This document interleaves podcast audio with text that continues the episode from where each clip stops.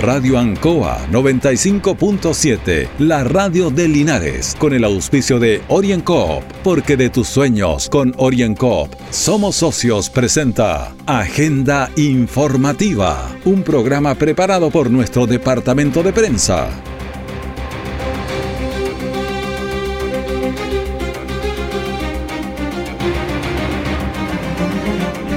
Bienvenido a Agenda Informativa de este día lunes 12 de julio junto a don Carlos Agurto a través de Radio Ancoa 95.7 y todas sus plataformas digitales. Otro accidente deja joven linarense fallecido lamentablemente en nuestra comuna. Gendarmería confirma caso de COVID en penal de Linares.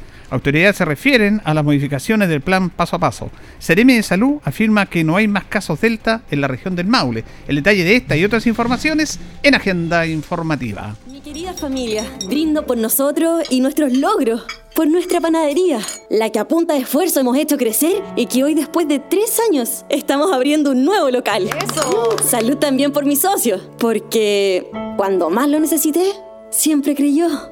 Salud por mi socio Orienco. ¡Salud! Pide tu crédito micro y pequeña empresa Orienco y siente cómo te brindamos el apoyo que necesitas para hacer crecer tu negocio. Orienco, Cooperativa de Ahorro y Crédito. Siempre en el lugar donde se produce la noticia están los equipos de prensa para que usted se informe primero. Agenda informativa.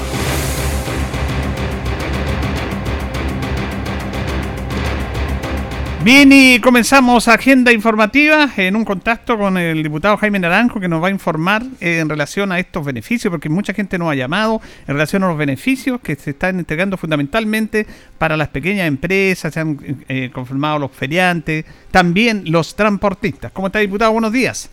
Muy buenos días, don Julio. Un gusto saludarlo a usted, como siempre, y a toda la gente que nos está escuchando. Vamos con, eh, con, ese tema que hablamos el viernes y mucha gente nos preguntaba sobre el tema de que se ha ampliado el apoyo a las MIPIME, a los transportistas. ¿Cómo va eso? Mire, efectivamente, como usted señala, don Julio, eh, existe inquietud por parte del sector del transporte en relación a la, la, que significó la dura lucha que dimos para conseguir el beneficio para ello. Efectivamente, hoy en día, la gente que es propietaria de taxis, de colectivos, de transporte escolar y de buses, pueden acogerse al beneficio del bono de las MIPIME de un millón de pesos. Para esto, eh, eh, lo importante es que ellos estén inscritos en el registro del Ministerio de Transporte, ya sea como taxista, como colectivero, como transporte escolar o como bus. Además, eh, es bueno tener presente que aquellas personas que tenían iniciación de actividades y movimiento, por cierto, no tenían ninguna dificultad para recibir este bono y la gente que tenía renta presunta estaba quedando fuera de este beneficio, pero con la última modificación que logramos alcanzar eh, y, lograr para ello, hoy en día, como les señalo, eh, basta que la gente se encuentre en el registro del Ministerio de Transporte, ya sea como taxista, como colectivero, como transporte escolar o bien como empresario de buses, para acogerse a este beneficio, Julio. Creo que es una muy buena noticia porque es un gremio que estaba fuertemente golpeado por la pandemia, ya que tenían serias dificultades por las cuarentenas para desplazarse y tomar pasajeros, y sin embargo creo que esta ayuda le va a llegar eh, muy bien. Así que muy contento de mi parte por haber estado impulsando desde la Comisión de Economía eh, esta iniciativa que costó, pero lo logramos para ello. Así que satisfecho y contento por la labor realizada en favor de ellos. El tema de las personas de los kioscos también, que bueno, ya poco lo que los diarios que venden, pero ellos son parte todavía, han hecho un esfuerzo tremendo, también están reclamando esta situación. Efectivamente, don Julio, estamos justamente en otra fase. Usted ya sabe que, por ejemplo, la gente del aporte del IFE logramos que el 100% de la gente que estaba en la ficha de registro social hogar lo reciba, subimos el monto, mejoramos el, tiempo que se va a entregar. Lo mismo incorporamos a los feriantes para que pudieran recibir los feriantes libres eh, este bono y nos, nos están quedando algunos gremios que claramente están siendo perjudicados al no ser considerados. Como muy bien usted señala, está el caso de los suplementeros y de las peluquerías y, de los artesanos eh, eh, pesqueros también están quedando fuera de, este beneficio. Estamos haciendo gestiones con las autoridades del Ministerio de Economía para poder abordar la situación de estos gremios, ya que eh, a lo menos eh, se nos señala que podrían haber dos caminos de solución. Nosotros creemos que el primer camino es el que nos acomoda más, que puedan ser incorporados directamente al bono del millón de pesos de las pymes. Creo que esa sería la mejor solución. Si no ocurriese aquello, se nos ha planteado que a través de Cercotec se pretende impulsar un programa especial para estos gremios que quedaron fuera de este beneficio, algunos como los suplementeros para reconvertirlo, ya que claramente hoy día eh, eh, la, actividad como suplementero está venida a la baja, pocos son los diarios que se venden, es cosa de ver los kioscos que tenemos en las distintas ciudades y en Linares que venden más otras cosas que diarios propiamente tal, entonces la posibilidad y de hecho estuvo Viviana Montesinos en representación de los suplementeros de la región del Maule el otro día en la Comisión de Economía exponiendo la situación de ellos y estamos viendo cómo incorporarlos al, a un programa especial de Cercotec a todos estos gremios que están quedando fuera de este beneficio. Así que estamos atentos a eso, eh, don Julio, pero muy contento, para serle muy sincero y muy satisfecho de la labor que he cumplido para que los diversos beneficios estén llegando a los distintos sectores de nuestra población. Lo hicimos con el aporte del IFE, como le decía, mejorándolo, ampliándolo, eh, eh, extendiéndolo en, el plazo. Lo hemos hecho incorporando a los feriantes libres, ahora a los taxis, a los colectiveros, al transporte escolar, a los buses. Y, y nos queda ahora eh, este otro segmento rezagado, como le decía, que son los suplementeros las peluquerías, la artesanía pesquera, y hay que seguir batallando nomás para poderlos considerar a ellos también. Ahora, este tema es eh, durante todo este... ¿Cuánto se empezaría a pagar? Porque estamos en el proceso de inscripción de estos temas a través de la página de Servicio de Impuestos Internos. ¿Y ese proceso dura hasta cuándo, diputado? Mire, eh, eh, la gente debiera estar esta semana haciendo las postulaciones. es hasta el 12 de agosto que hay plazo para inscribirse pero una vez que la gente se inscribe, eh, aproximadamente se calcula que en 10 días hábiles debiera estarse pagando este beneficio, una vez que se es aceptado por el sistema. Pero el plazo para, para, para las inscripciones propiamente tal y para acogerse al beneficio es hasta mediados de, agosto. Así que yo le diría principalmente a la, a la gente última que ha salido beneficiada, eh, en el caso de los taxis, de los colectiveros, que hagan el proceso a partir de esta semana de, postulación para que ojalá a la brevedad les pueda llegar esa ayuda. Porque lo otro importante, Julio, y yo he sido muy majadero en aquello, que en el caso de los feriantes libres, el, el, único documento que va a acreditar que una persona es feriante libre es el que envían los municipios a la Dirección de Impuestos Internos. Yo espero que en ese sentido los municipios hayan hecho bien su pega y ojalá hayan incorporado a las diversas expresiones de ferias que existen, porque usted al igual que yo compartirá de que no solamente es feriante libre la persona que vende verduras o frutas, sino que también hay gente que vende ropa, artesanía u otros eh, productos, de tal manera que, como le digo, lo más importante y, y el documento que testifica quiénes son feriantes en una comuna es el que mandan las direcciones de municipales a impuestos internos y, yo espero que nadie, como le digo, quede afuera. Y en el caso de, los taxis, colectiveros y, transporte escolar y buses, es clave estar en el registro del Ministerio del Trabajo, porque hay algunos de ellos que no tienen iniciación de actividades, pero sí autorización y están inscritos en, el Ministerio de Transporte. Sí, esto del IFE universal dura hasta septiembre, ¿cierto? Efectivamente, don Julio, conseguimos que por lo menos está hasta septiembre pagándose la mitad de septiembre. Sí, sí. Y, la gente que no se le ha pagado junio, por poner un ejemplo, en el, en el pago de julio debiera venir el pago de junio y julio para los que están rezagados en las postulaciones o en las peticiones que han hecho de solicitudes. Pero lo importante, don Julio, y, no sé acaso usted comparte conmigo, eh, eh, es mucha la gente que ha sido beneficiada, por lo menos yo no he recogido opiniones o, eh, personas que se estén quejando de no recibirlo. Esto que hayamos conseguido que sea para el 100% de los que tienen ficha de registro social de hogar, estén con trabajo o no estén con trabajo, creo que ha sido una tremenda ayuda y un gran beneficio para muchos hogares que no lo estaban pasando bien. Claro, porque usted el Parlamento, eso hay que decirlo, que es muy criticado, pero realmente en este aspecto recuerdo que todas las personas que tenían beneficios eran los que estaban bajo el 40% de la línea de pobreza, de acuerdo al registro social de hogares. Pero ustedes lo ampliaron después al 80%, ingresó muchísima gente en el otro bono de 100 mil pesos y ahora entró más todavía con el IFE ampliado. Así que al menos el gobierno escuchó esto. Así es, nos costó bastante porque esto lo planteamos desde que partió la pandemia, don Julio, lo planteamos en marzo del año pasado que debe, por, por las restricciones de movilidad que había, por las medidas sanitarias que había que tomar, porque la estrategia eh, sanitaria con la estrategia económica iban, tenían que ir de la mano para que se pudiera controlar esta plaga, pero lamentablemente pasó mucho tiempo y no se nos escuchó. Finalmente, eh, de tanto eh, ser majadero y de tanto dar argumentos sólidos de que era necesario ampliar el IFE al mayor número de personas, ojalá al 100% la gente que tuviera ficha de registro social de hogar.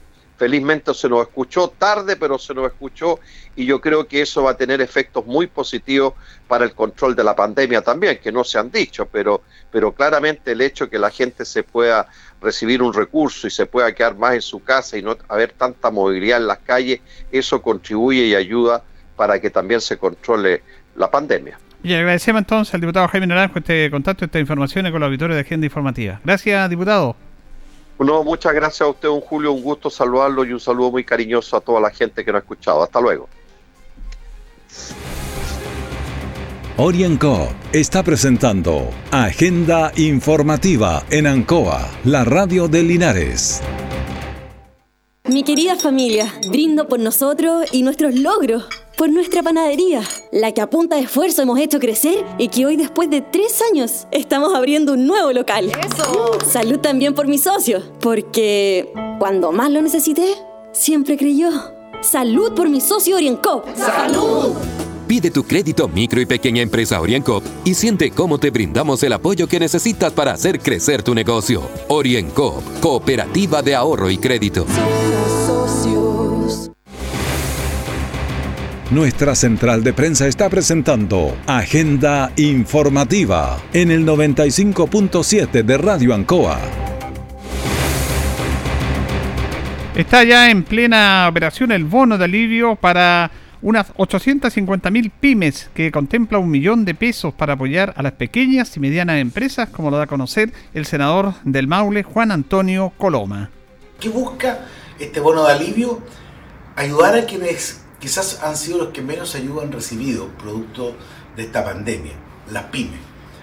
Más de 860.000 pymes, que son aquella pequeña empresa que vende hasta 25.000 UF al año. Ese es el límite que, va, que tengan, hayan tenido un trabajador el año pasado y que hayan vendido a lo menos un peso. Ese es el requisito. Con eso, impuestos internos le va a depositar en la cuenta del contribuyente un millón de pesos. ¿Para qué? Para aliviar, para un bono, para estimular. Bueno, en el Maule son del orden de 65.000 las pequeñas y medianas empresas que pueden recibir este beneficio, como lo manifiesta el senador Coloma. En el Maule hay 65.000 pymes, ese es el cálculo, que van a recibir este estímulo especial que va a llegar al pequeño agricultor, al feriante, al pequeño comerciante, a la persona que está en una verdulería, tantas actividades que lo han pasado tan mal al igual que el resto de los chilenos en este periodo. El proceso para solicitar el beneficio ya comenzó y es muy simple, porque el Servicio de Impuestos Internos le dice si califica o no. El plazo se va a extender hasta el 2 de agosto y los pagos se inician en 15 días más. Bueno, tenemos que dar a conocer un nuevo accidente fatal que se originó el fin de semana en nuestra ciudad de Linares, específicamente en la ruta L11 que, conecta Linares con Panimávida. Una persona perdió el control de su vehículo, se estrelló contra un poste de alumbrado público y lamentablemente falleció. Al lugar llegó bombero, vamos a escuchar a Rodrigo Vils, comandante del cuerpo de bomberos, que se refiere al trabajo que ellos hicieron. Tenemos un accidente de tránsito en la, en la ruta que une Linares con Panimávida un vehículo menor pierde el control, impactando un poste de energía eléctrica. Lamentablemente tenemos que informar de una persona de sexo masculino fallecida en el lugar. A esta hora se entrega el procedimiento personal de carabineros con su unidad especializada CIAT para que realice la investigación de este accidente de tránsito. Por su parte, Diego Brante, teniente de la CIA de Carabineros Talca, se refiere a este lamentable accidente. Un lamentable accidente que resultó con el fallecimiento específicamente en el sector de la ruta L11, muy próximo al cruce San Juan. Eh, nosotros, como unidad especializada en accidentes de tránsito, fuimos requeridos por la Fiscalía Local de Linares y se están desarrollando las pericias relativas a establecer la dinámica y las causas que dieron origen a este accidente, este, a esta pérdida de control con este lamentable resultado. Todas estas indagaciones que se están desarrollando en el sitio del suceso van a permitir establecer fehacientemente y en forma técnica y científica el desarrollo del accidente y la causa que dio origen a él. También el teniente Brante dice que el vehículo eh, colisionó con un poste, poste de alumbrado público y se produjo un volcamiento. desencadenó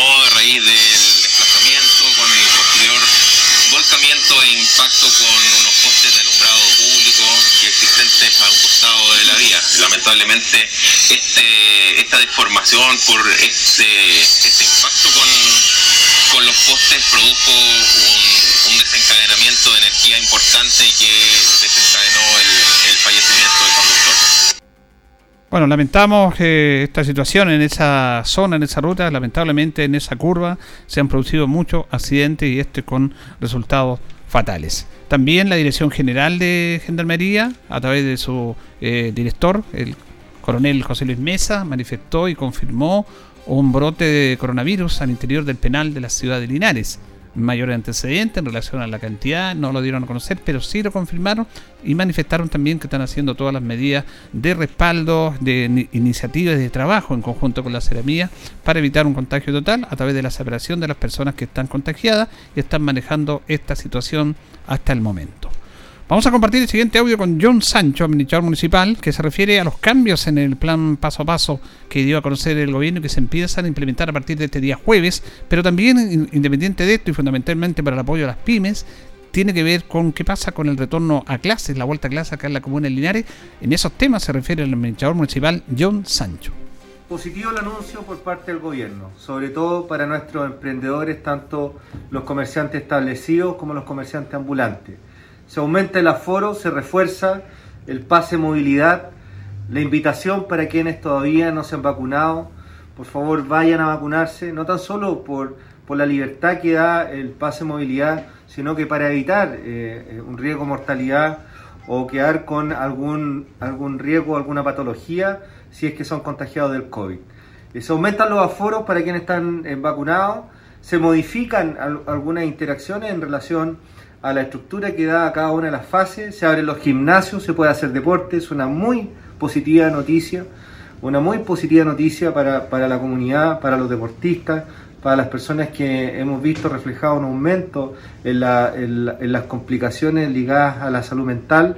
Y en relación al, mundo educativo, eh, ya lo hemos manifestado, eh, el riesgo que genera la variante Delta, eh, el Ministerio de Educación da la libertad, sigue dando la libertad a cada familia, que cada familia vea si envía o no a sus alumnos, a sus hijos al colegio. Y por parte de nosotros como municipio vamos a dar la libertad a cada establecimiento educacional. Cada director debe coordinar con su comunidad educativa, cada director debe coordinar con los apoderados, ya que la realidad de un establecimiento educacional rural, con un establecimiento educacional urbano es totalmente distinta. Eh, la realidad familiar debe ser un punto súper importante eh, que debe ponerse sobre la mesa. Son los padres y apoderados quienes deben indicarnos en cada establecimiento si están de acuerdo o no con enviar a sus hijos a clase, si va a ser un sistema mixto o ver cómo van a ir en el día a día consensuando este retorno pausado a cada establecimiento educacional. Es la libertad que debemos darle, es el respeto que debemos entregar a cada familia, a cada comunidad educativa, al, al, colegio de profesores, y son los directores que deben coordinar con ellos. En este aspecto final, como decía el administrador municipal, el diálogo entre profesores, entre municipios, entre la comunidad educativa, los padres de apoderados, para ver este tema de la vuelta a clases en el segundo semestre. Orienco está presentando Agenda Informativa en Ancoa, la radio de Linares.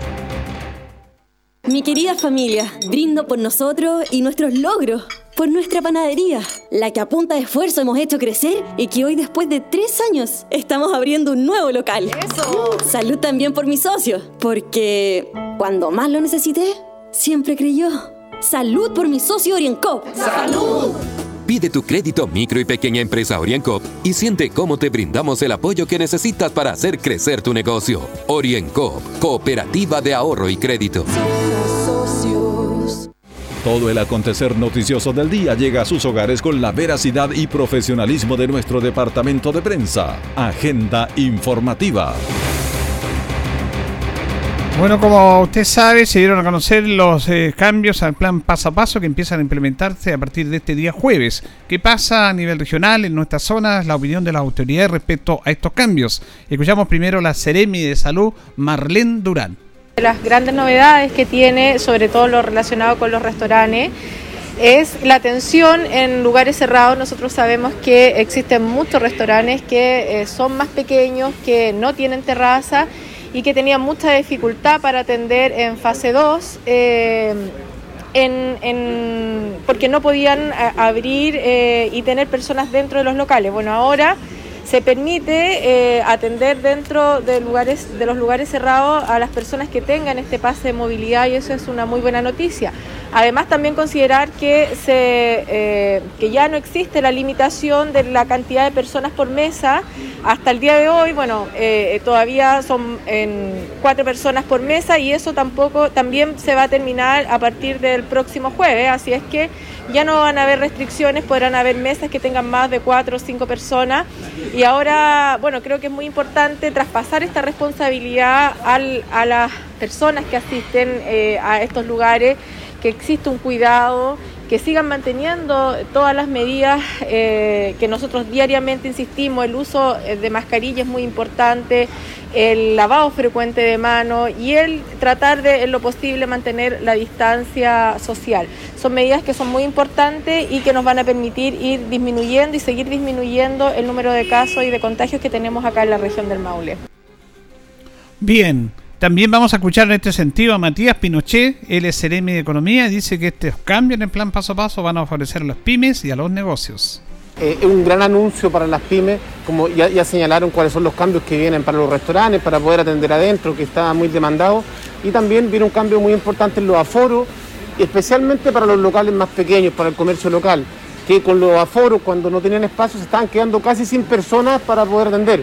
Hoy en día el plan paso a paso tiene un aforo en fase 3 de preparación de una persona cada 8 metros cuadrados, pero nunca un local que sea por espacios menores tiene menos de tres clientes. Es una, una, una excepción que se hizo muy importante para todos los locales del centro, de todos los centros de las ciudades, para que sigan manteniendo a su clientela al menos tres clientes siempre adentro sin importar los metros cuadrados. Y lo otro, la reactivación de los restaurantes, del comercio gastronómico, todo asociado a una vacunación y al pase de movilidad que esperamos que todos en la región lo vayan obteniendo y así poder ir teniendo una apertura mayor en todos nuestros sectores gastronómicos y comercio.